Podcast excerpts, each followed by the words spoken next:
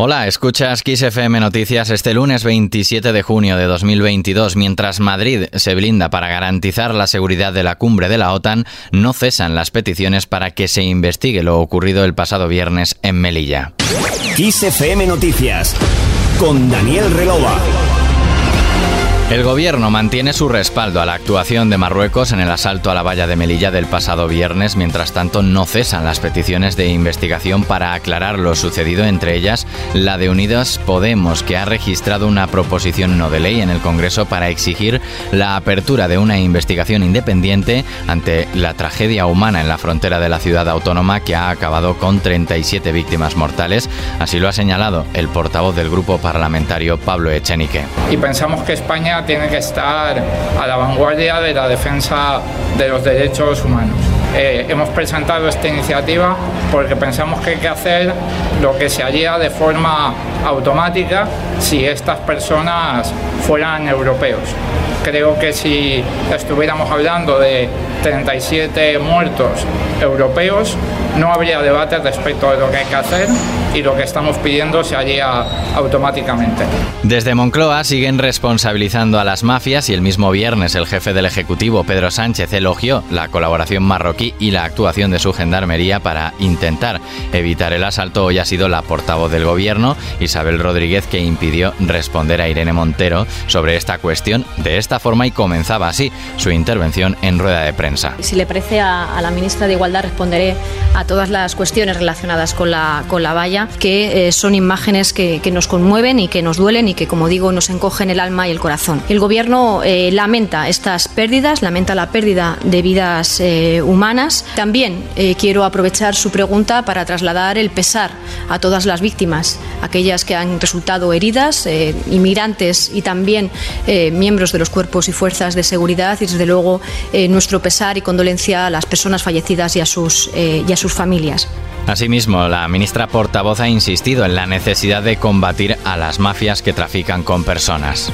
Existen mafias internacionales que trafican con seres humanos, que provocan estas eh, situaciones trágicas y por tanto lo que hay que combatir con fortaleza desde los estados, también desde las alianzas, son precisamente a esas mafias para evitar este trato inhumano de seres eh, vivos, de, perdón, de seres humanos, de personas.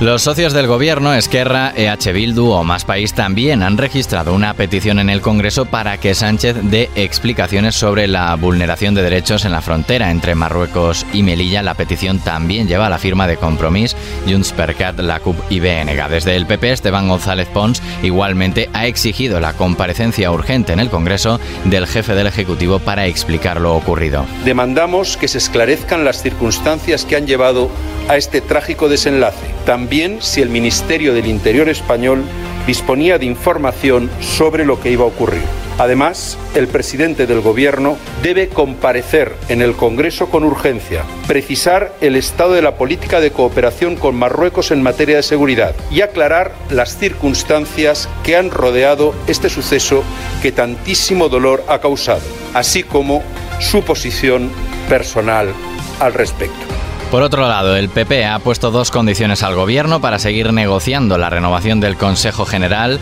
que el PSOE retire la reforma para que este órgano sí nombre en funciones al Tribunal Constitucional o que la amplíe para extender los nombramientos al Tribunal Supremo. González Pons ha defendido que la nueva reforma del Consejo General del Poder Judicial propuesta el viernes por el PSOE en medio de las negociaciones les legitima para romper el diálogo, pero no lo van a hacer porque tienen, ha dicho, más sentido de Estado que el gobierno de España.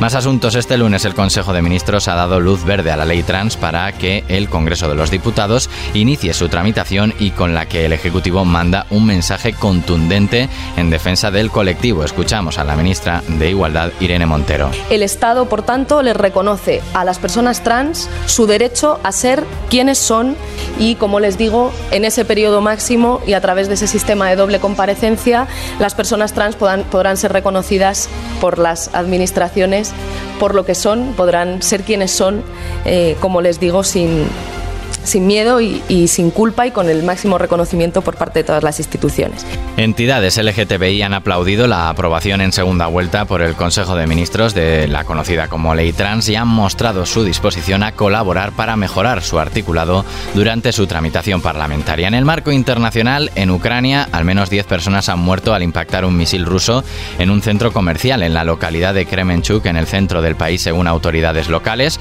El ataque ruso ha causado también al menos 40 heridos, aunque los equipos de rescate continúan apagando el fuego y buscando posibles víctimas entre los escombros.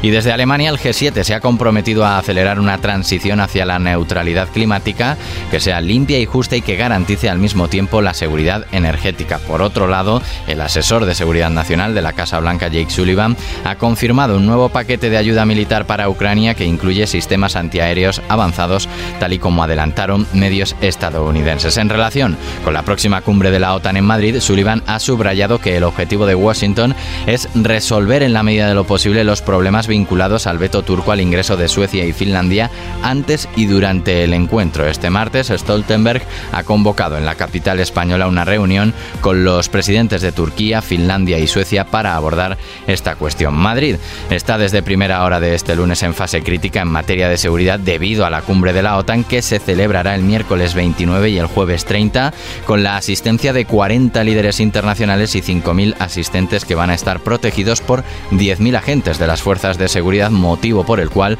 se ha pedido a la ciudadanía que reduzca al máximo sus desplazamientos y parece que ya empieza a notarse. Así lo ha destacado el alcalde de la ciudad, José Luis Martínez Almeida. Y les puedo confirmar que en el anillo exterior de la ciudad, entre la M30 y la M40, ha bajado un 12% la circulación, que en M30 ha bajado un 1,5% la circulación y que dentro del anillo de M30 ha bajado un 7% la circulación.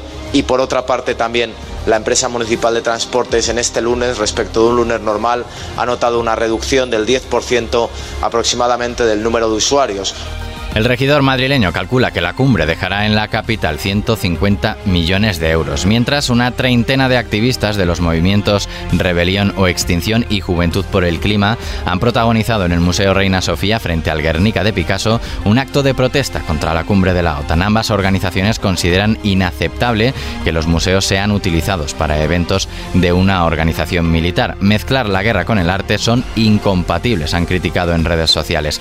Tanto el Reina Sofía como el Museo del Prado reunirán a las más de 40 delegaciones de miembros y simpatizantes de la OTAN. Y cerramos con música.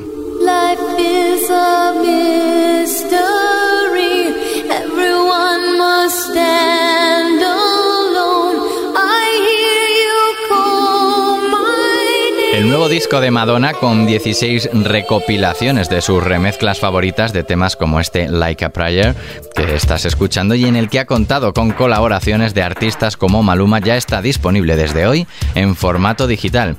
Con este trabajo Madonna reivindica su lugar en la historia del pop y celebra su logro como la primera y única artista que ha conseguido 50 números 1 en las diferentes listas de Billboard.